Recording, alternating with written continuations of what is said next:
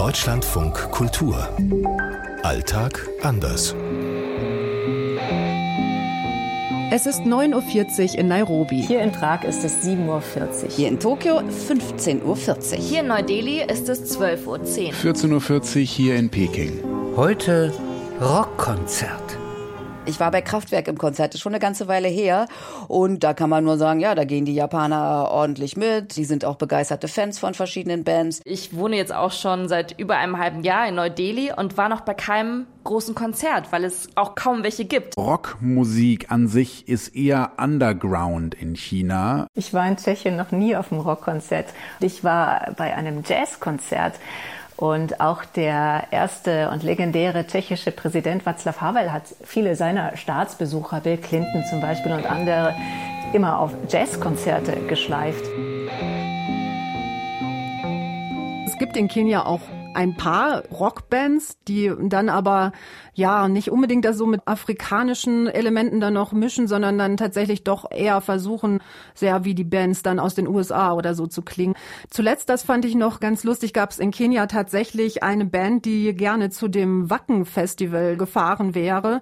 Da gab es hier auf dem Kontinent tatsächlich eine Ausscheidung unter mehreren Bands, sind es dann aber doch leider bei der Endausscheidung in Südafrika nicht geworden. Ich sitze ja hier in Neu-Delhi und habe jetzt auch in den sozialen Medien verfolgt, dass viele Freunde von mir unbedingt Taylor Swift-Karten wollten, weil Taylor Swift ja die große Welttournee startet im kommenden Jahr. Und ich glaube ehrlich gesagt, Indien ist nicht auf ihrem Plan.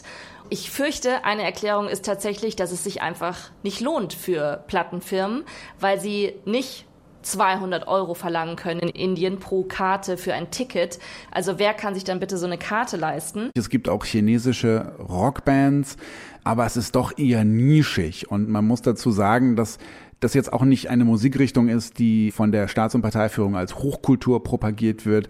Und man hat schon viele Clubs auch gesehen in den letzten Jahren, die schließen mussten, wo die Leute eben zu Rockmusik abgegangen sind.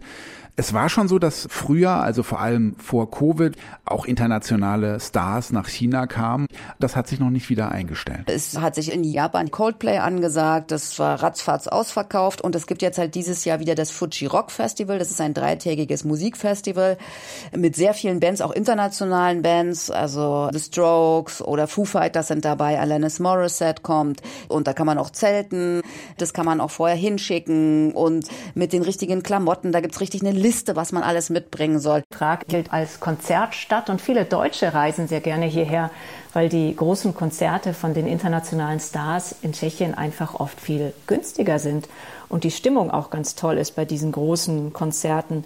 Die Rolling Stones sind zum Beispiel mal aufgetreten in einem alten, inzwischen total verfallenen Stadion auf dem Hügel der Prager Burg im Strachow-Stadion vor 150.000 Fans.